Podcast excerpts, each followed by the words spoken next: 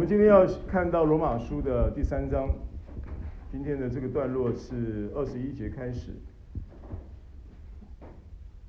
哦，那今天的课程时间会短一点啊，那所以我们就二十一节到三十一节的这个段落呢，就讲到哪里算哪里了啊。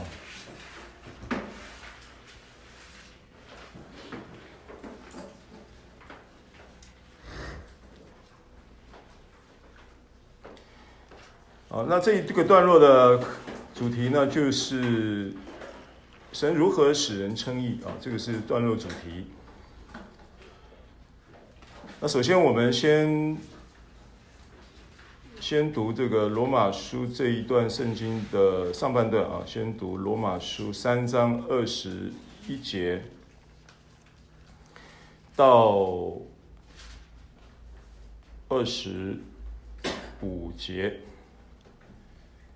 好，我来读就可以。大家看到圣经都翻到了吗？好，但如今神的义。在律法以外，已经显明出来，有律法和先知为证，就是神的义，因信耶稣基督加给一切相信的人，并没有分别，因为世人都犯了罪，亏缺了神的荣耀，如今却蒙神的恩典，因基督耶稣的救赎，就白白的称义。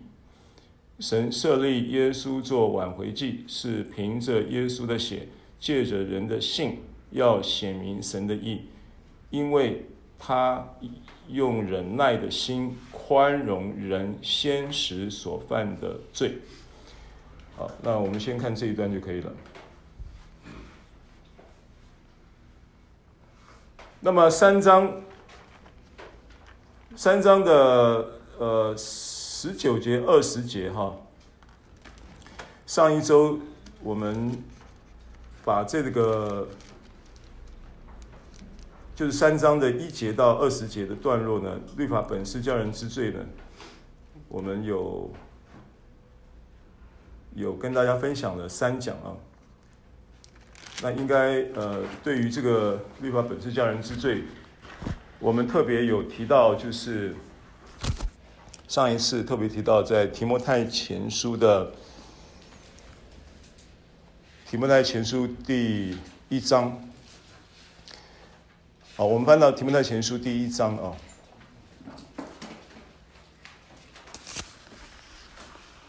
第一章的五节，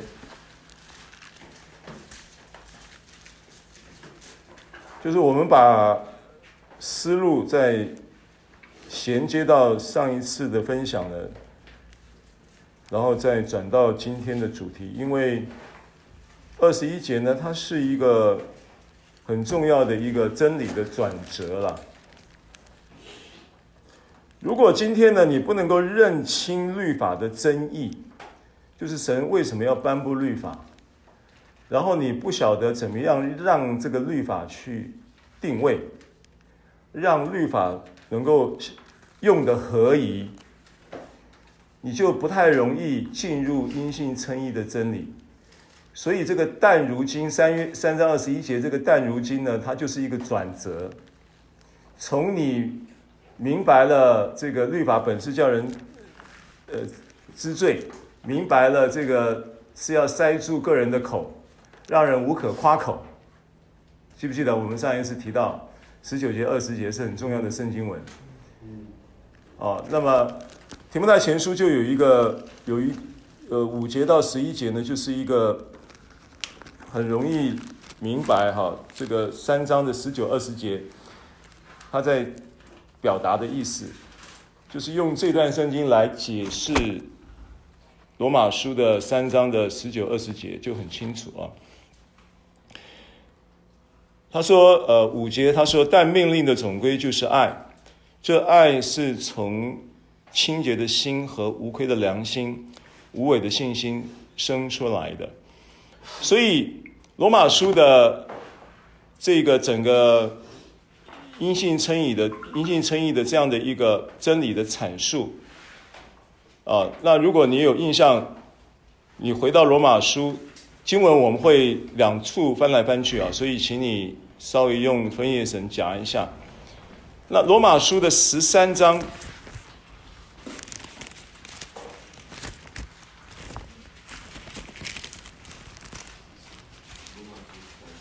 第八节，十三章第八节。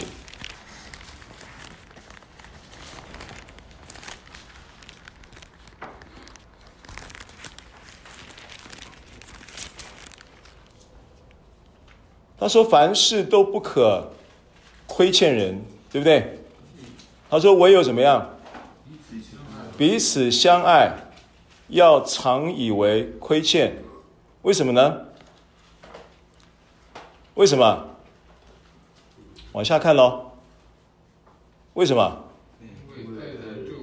因为爱人的就完全了律法。好，所以。”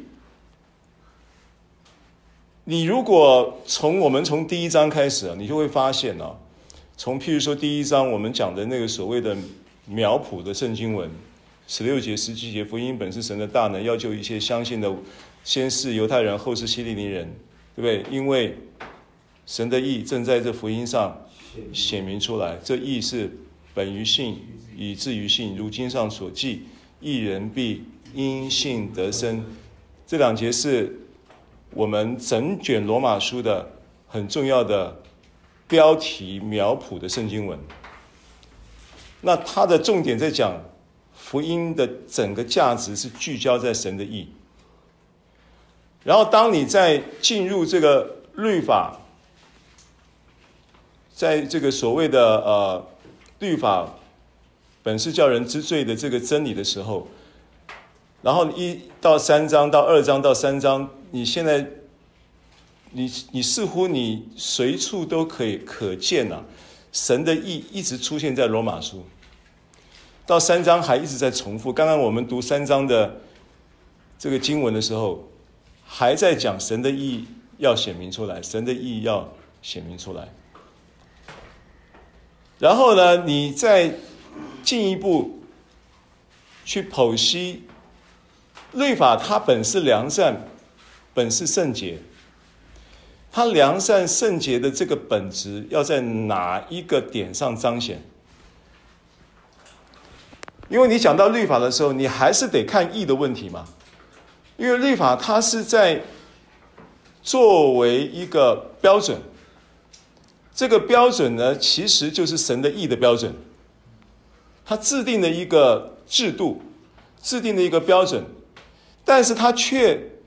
没有办法完全的让神的意能够彰显出来，神的意要彰显，必须透过福音，这是罗马书的思他的思维嘛。罗马书的思维，他认为福音的核心价值是要彰显神的意跟这个意所带出来的大能嘛，所以福音本是神的大能，对不对？那跟律法到底有什么关系呢？律法也是神颁布的，律法就代表了神的圣洁，代表了神的公义。可是它又不能怎么样？不能彰显。它似乎就只是个影儿，它似乎就只是一个轮廓的描绘，像一个未完成的图画。直到怎么样？直到耶稣基督降世。直到耶稣基督成为这个成全律法的祭物，才看到哦，原来这个律法它的这个本质的圣洁跟公义是要从耶稣基督上看的钉十字架里面去发掘，而从耶稣基督的钉十字架去发掘整个律法的这个精义、律法的真义、律法的。良善跟公义的同时，他又总刮在一个带着你去聚焦在一个东西叫做神的义的上面。意思就是说，其实神的义就想要透过本来是第一阶段在隐而的时代，就是旧约的时代，要透过律法去表达神的义，可是表达的不尽如人意，表达的不尽如神意，表达的也不完全。一直到福音来了，福音来了，代表的是耶稣基督为我们的罪死了、埋葬了、复活了，福音的事实发生了，人才开始怎么样？要开始从这个这一个福音的事实、跟福音的本质、跟福音的生活架构里面切入，去明白神的意，并且去经历神的意。当你去明白福音，经经历了明白了神的义，也经历了神的义，同时你也是就在经历神的大能，就是所谓的福音的大能。似乎这几个刚刚我所描述的这个结构，就慢慢在你的脑海中开始开始成型。然而，从刚才我们读的提摩太前书的一章五节，对应到。罗马书的十三章第八节，你又看到这个所谓的律法的争议，所谓的想要描绘、想要彰显神的公义圣洁的义的过程中呢，其实他就是在告诉你，他身为一个父亲的义，身为一个父亲的义要彰显的时候，一定是什么啊？一定会有爱的本质在里面。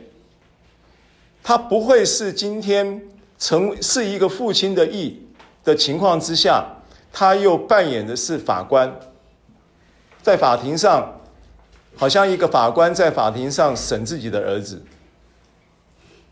但实际上，神要我们怎么样？神要我们转过转一个，透过福音转一个看法，对神转一个看法。好，所以。罗马书八章十十五节，罗马书八章十五节，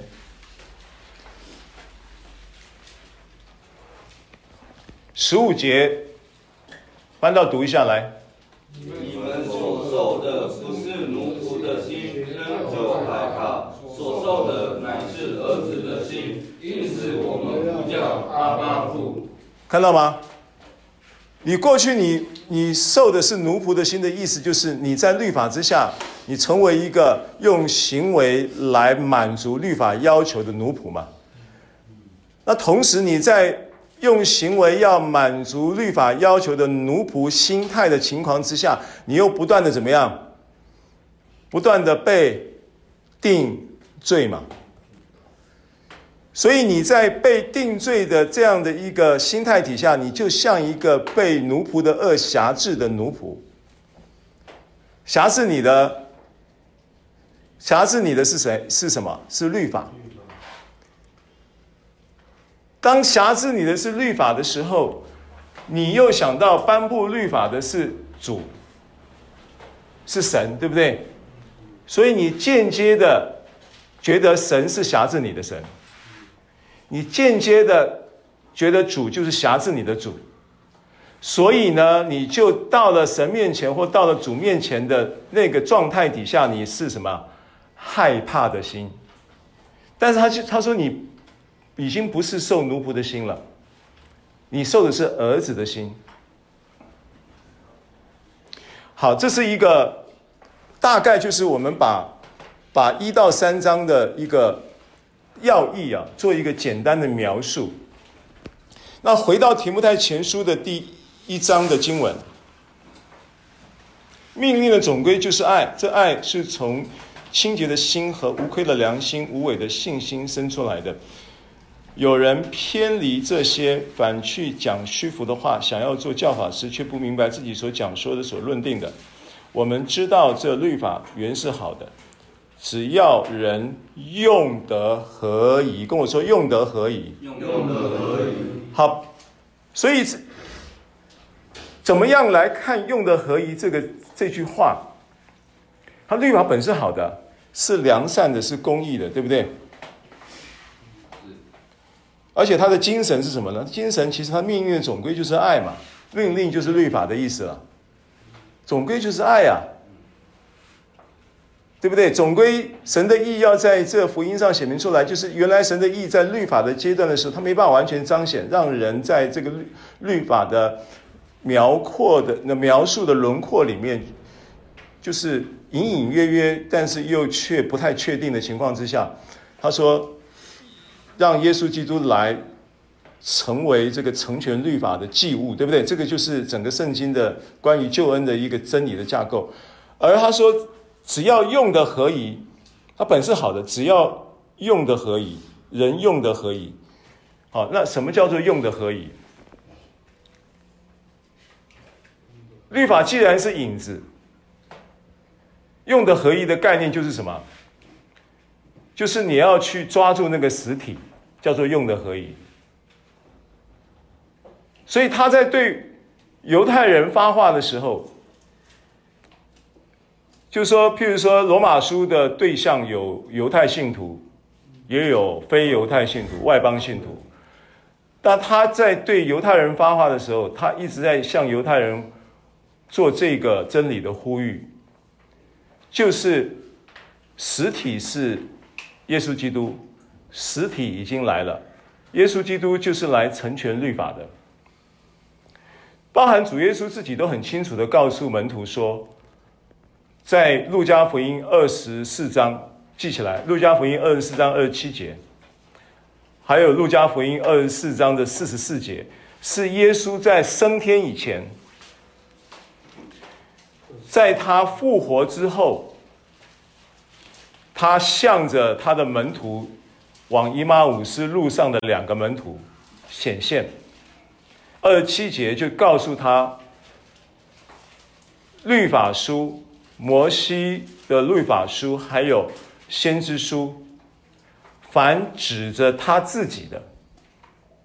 意思就是说，如果今天你要让律法书在你生命中产生用的合宜的，因为这是向律向着外邦人，向着罗罗罗马的，就罗马书有向着犹太人，有向着外邦人，而他向着犹太人这个部分在强调这个事情，就是说，如果你要捕捉到、掌握到律法的真意，你要捕捉到、掌握到律法的实体，那就是基督。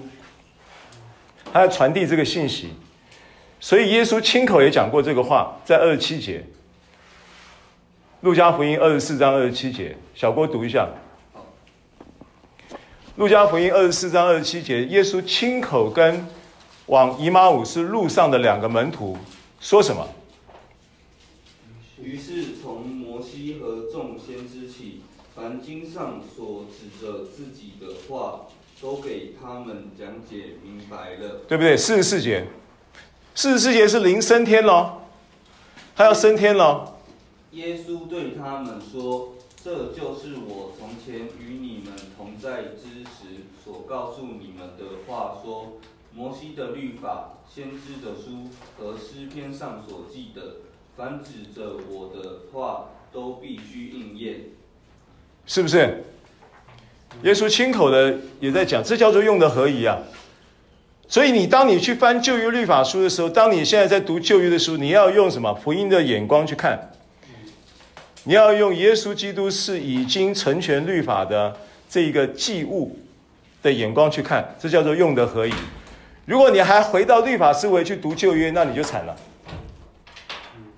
你就用的不合宜了。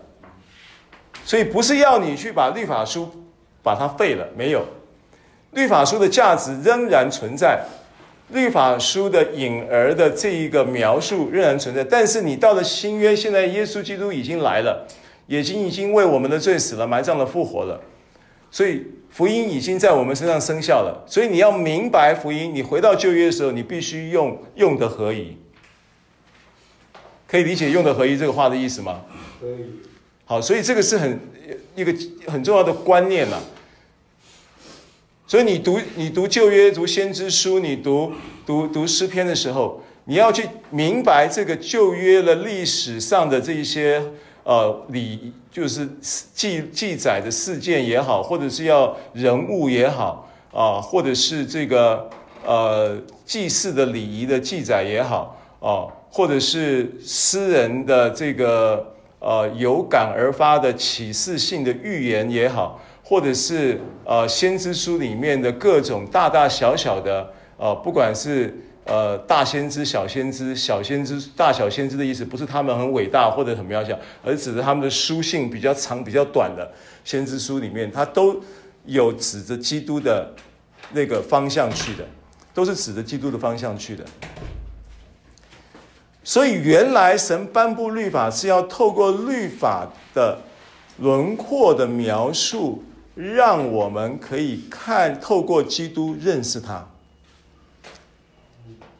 用的合宜是这个意思，所以叫你知罪，意思也就是要你透过知罪的这样的一个作业的前段，叫做预备你这个人可以。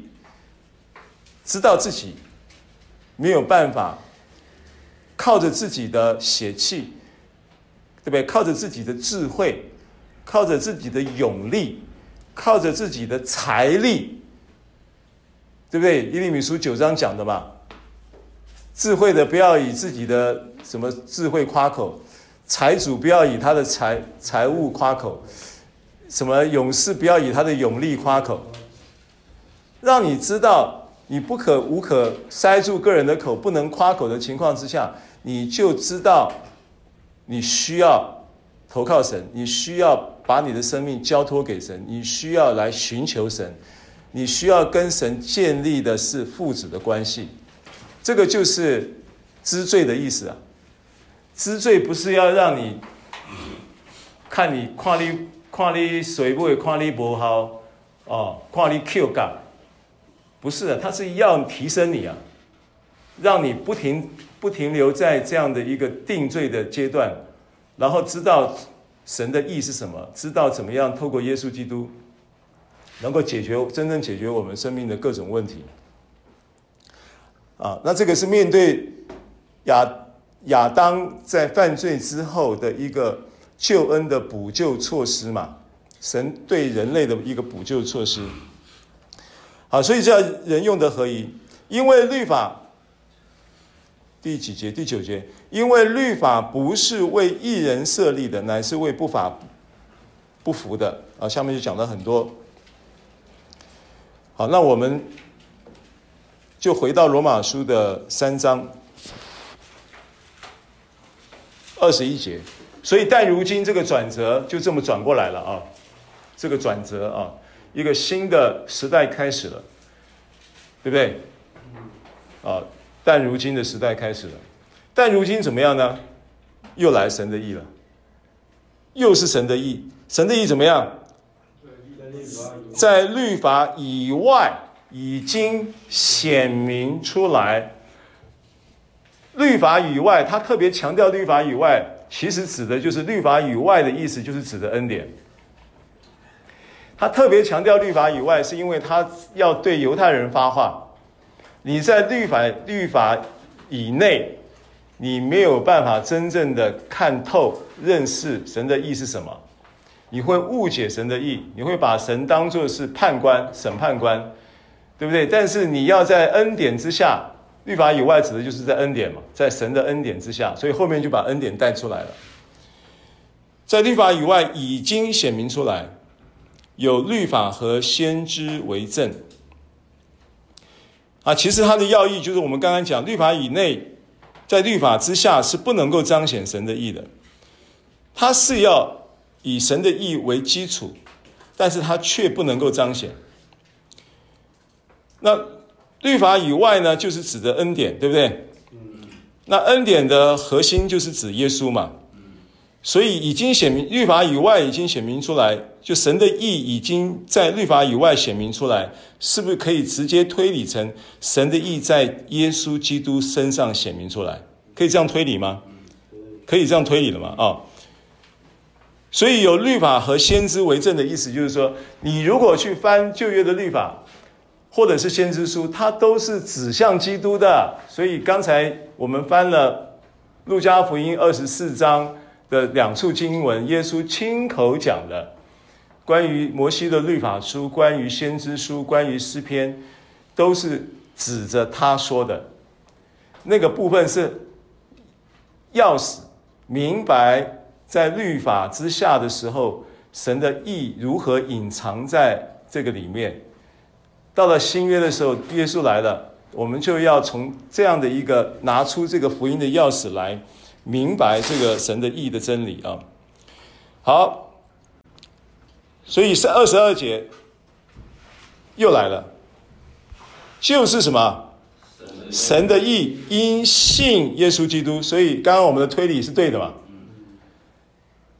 这个神的意的。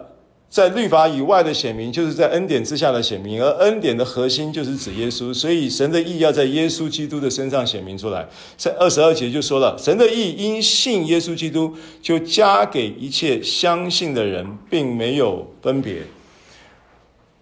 好，所以这个时候他已经把神的意透过向着犹太信徒论述到关于个人的口被塞住。并且律法本是叫人知罪，但如今神的意义要在律法以外显明出来的同时，也把非犹太人的信徒也作为发话对象，又把他带进来了。所以他就强调说，在这一件事情上，一切相信的人，加给一切相信的人，无论你是犹太人或者是非犹太人，加给一切相信的人，并没有。分别这句话，保罗特别强调的原因，其实我上次有提到，他其实是在处理种族的歧视问题。种族歧视问题几千年来一直在发生，到现在其实也在发生。所以透过这一个神的义的显明，有一个在保罗的他的领受的这个真理的启示当中呢。保罗非常非常非常非常的强调，这个要解决人跟人之间从种族的议题延伸到生活各种议题，不是只有歧视，不是只有存在种族的差别，歧视也会存在社会地位的差别，歧视也会存在各种的领域的差别，这都是人类在。律法之下被定罪的过程当中，延伸出的一种生活文化。但是福音要解决这个问题，福音透过耶稣基督，让你先从这个与神和好，然后再从这个与神和好领受到神的意，他的，因为他就是要透过这个爱的这个命令的总归就是爱嘛。如果今天亚当是神的儿子，然后亚当是神的儿子意味着什么？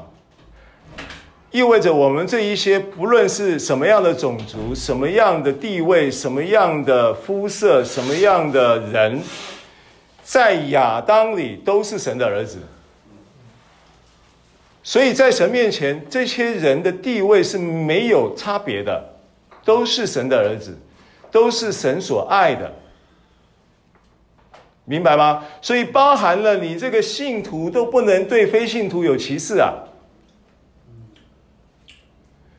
因为这些非信徒在亚当里的还没有在基督里的，他在亚当里的就是神的儿子，而在基督里的这些神的儿子，他负担着一个。义务跟责任是什么？其实是在基督里面，跟父有同样的眼光去看这些在亚当里的神的儿子，赶快把他们救拔回到基督里来。这个是才是正确的态度嘛？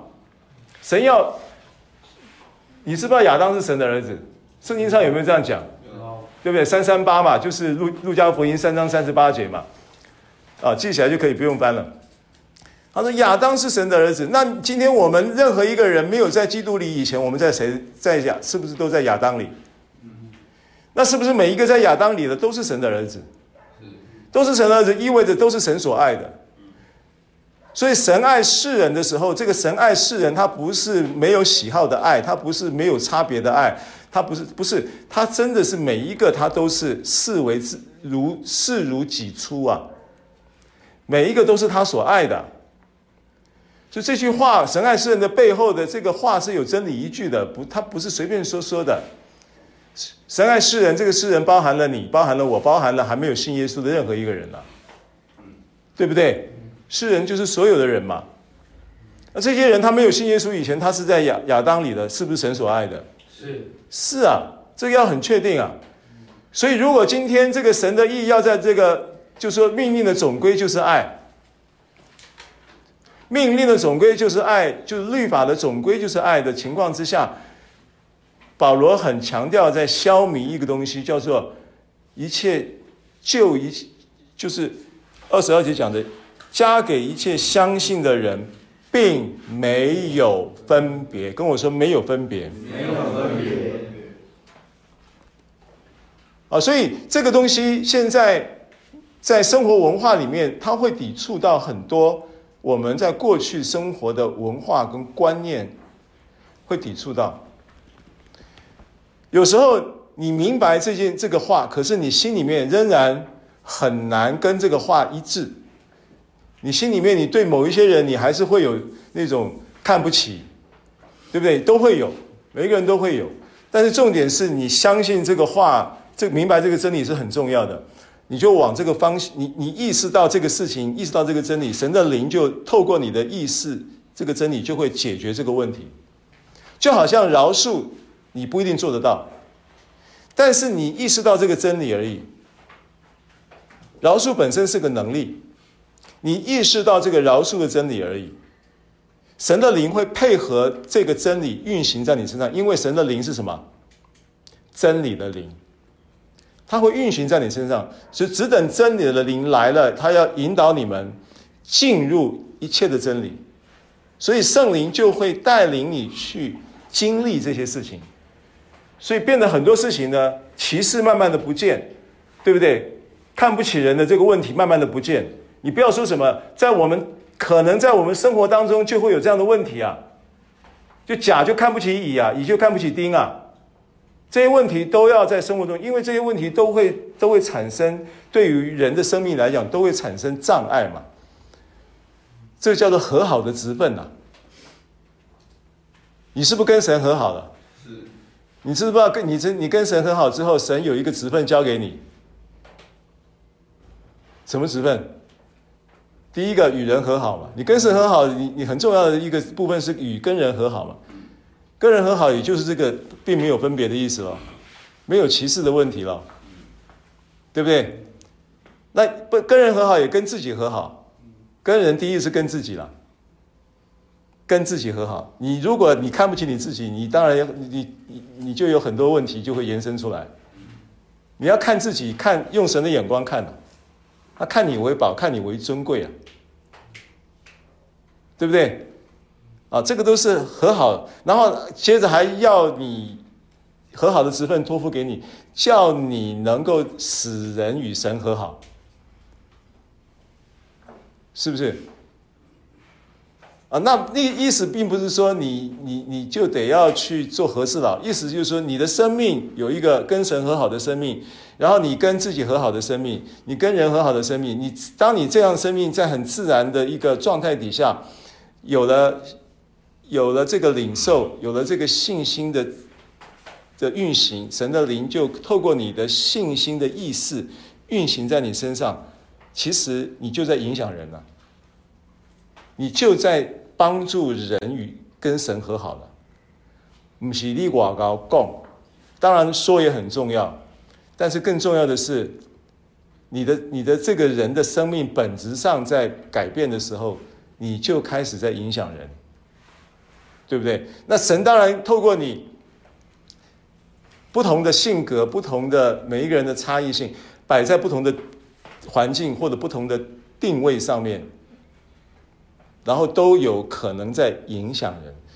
甚至你住进来三个月，后来来了一个新弟兄，你不自觉你也在影响他。这本来今天人在来到这里的稳，所谓的就是我们叫做呃。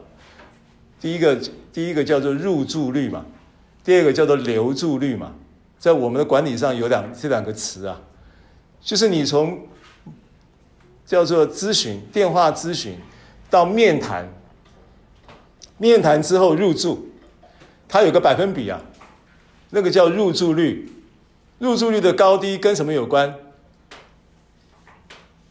入住率的高低跟你接电话的时候态度有没有关？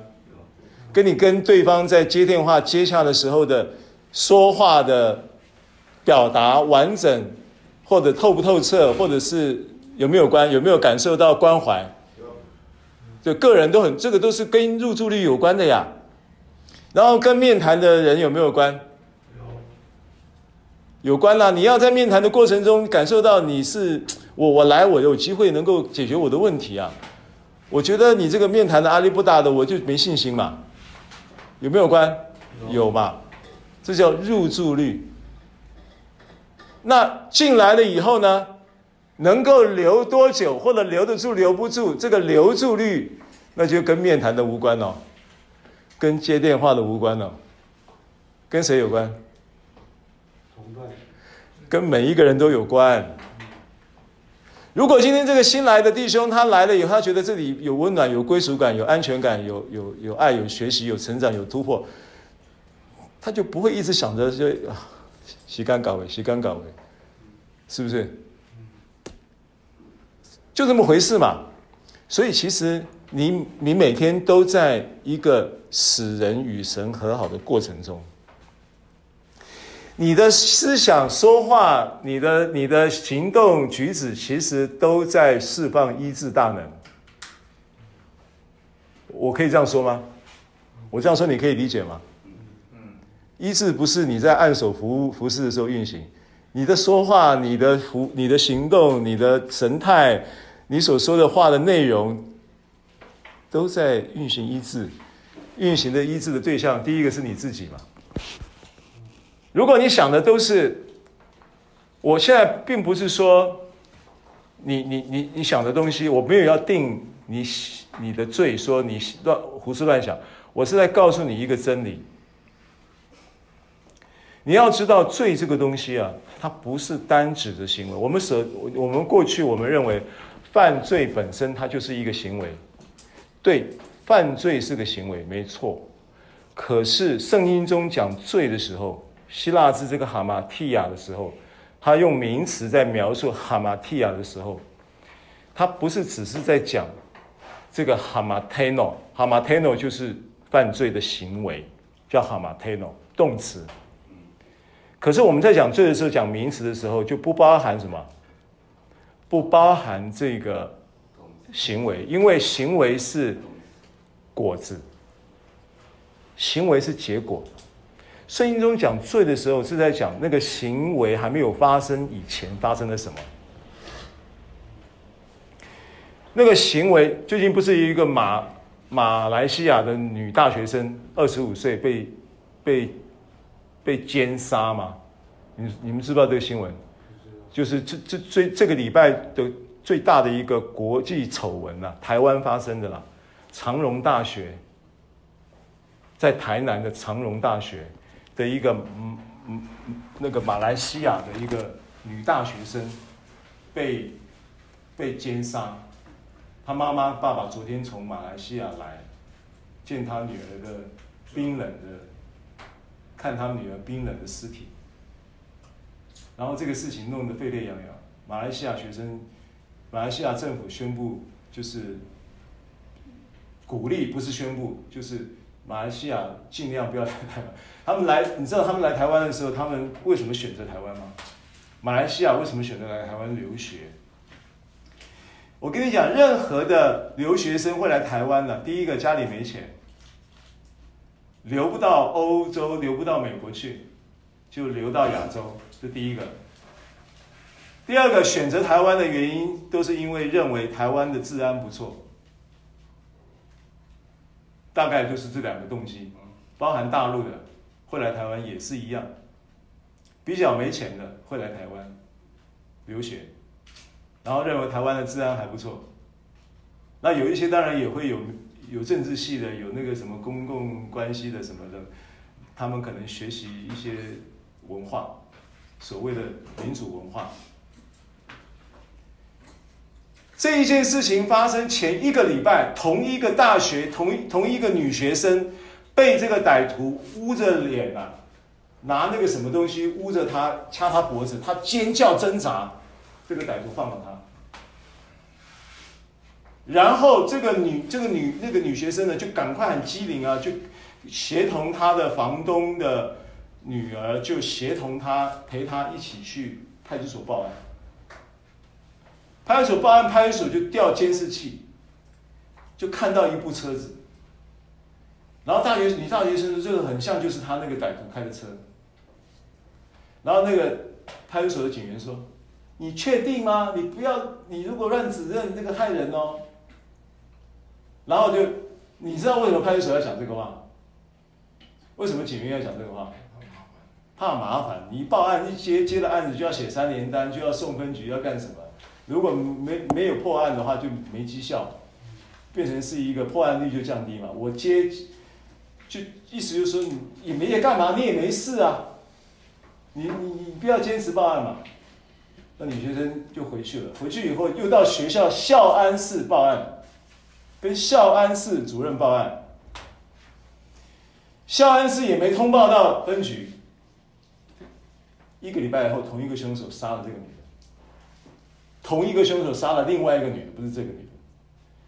前面那个女的去报，警察不受理，校安室报校安室，校安室没通报，一个礼拜。那我问你，如果我今天我是警察局，我是警员，我看到这车子，我没报案没关系，我真的想要有治安的疑虑的这种观念的话，我会不会把这个车主调出来看一下？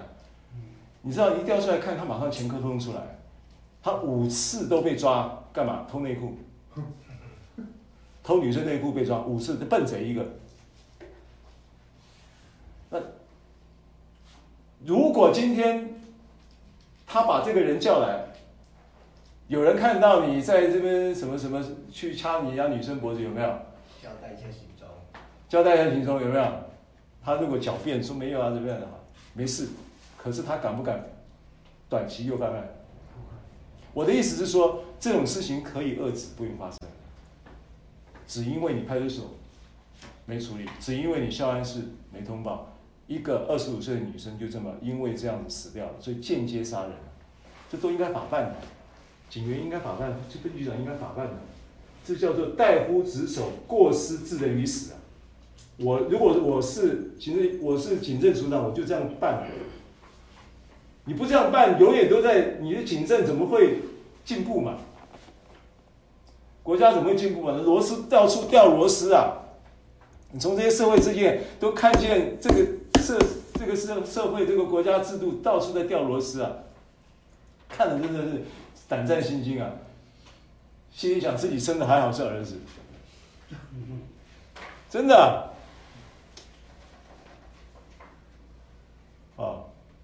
为什么会讲圣经讲到这边来？我的意思就是，今天你的犯罪的行为的发生，我跟你讲。这个行为是果子，他去掐脖子是果子，他去把人家奸杀了那是果子。这个人被逮到的时候，没想到这么快被逮到，因为车子已经在那个地方，早就一个礼拜前就已经有线索了嘛，对不对？然后一调那个车主名单一调出来，前科都是这种前科，那不逮你逮谁？六个小时之内就破案了。那破案没有用啊，六分钟破案也没有用，人已经死了，人可以不用死的。那这个人会去做这个事情，他脑袋里面他已经演练几次了，你知道吗？他演练的并不是演练怎么去掐人，对不对？他演练的就是那一些画面嘛，一定是有那些画面嘛，对不对？然后那些画面，所以那些演练，那些在他脑袋里演演练，然后演练到后来，演练到受不了了嘛，然后就去先去偷内裤嘛，偷内裤的行为是不是犯罪？哈马天诺对不对？可是哈马蒂亚先发生在你的脑袋呀，各位是不是这样子？是。所以今天要解决的不是你的哈马天诺，不是解决你的行为。所以为什么不能靠行为称义？是这个意思，因为罪本身的行为就是果子，所以在恩典之下，行为也应当是果子。所以如果要解决罪的问题，一定就是解决罪的背后的那个思维，明白了吗？这就是真理啊。所以这个罪哈马提亚这个字看到的时候，要解决这个罪的问题，它不是那么简单，不是把你关起来就解决了。不是把你手脚绑起来就解决，因为脑袋还在转嘛。你总有一天你，你你今天手脚绑起来，你总有一天你没，你你你脑袋转到后来，你还是有机会，你还是要去做的。所以重点在这里嘛。那这里又是怎么解决的？怎么问题怎么来的呢？这个问题到底是怎么发生的呢？为什么人的思维里面都是罪的呢？是因为亚当吃了分别善恶树的果子，罪就是这个人入了世界嘛，所以众人就都犯了罪。罗马书五章对不对？还没讲到，但是答案就是这个。所以为什么要有第二个亚当？第二个亚当原文应该是幕后的亚当，有一个首先的亚当，又有一个幕后的亚当。首先的亚当来了，产生这样的问题，带入人入侵，最入侵人的生命，解决人解决不了，律法也解决不了。所以呢，神的意要在这福音上显明出来，让耶稣基督来，叫做末后的亚当。第二个亚当其实没有第三个的，他叫末后的。所以耶稣在圣经保罗所描述的地位上，就是第二个人，就是末后的这个亚当。末后的亚当来了，就要解决这个问题了。这就是福音的逻辑了。我们在理论上在讲这件事情的逻辑。所以，当你想到罪的时候呢，这个罪不是那么简单，不是说就是我不要做，就是就解决了。不犯罪，不是，是你要解决这里的问题，思维。而这个思维，罪的思维，密密麻麻的盘踞在我们这个整个人的生命的思维里面的时候，你没有心有千千结呀。今天你不做这个偷内裤的事，你做别的事啊。当然，这个人是有叫做性犯罪类型里面的比较变态型的，是这样的，你跟你无关。对不对？可是罪的本质，我们面临的每人类最入侵人类的生命，这个事情是每一个人都跑不掉的嘛。所以人人都需要回到这个赎罪祭、挽回祭，对不对？耶稣基督的救恩的里面来解决这个罪，这就是我们在圣经在讲的这个人类的生命的这个罪的问题的一个解决方案嘛。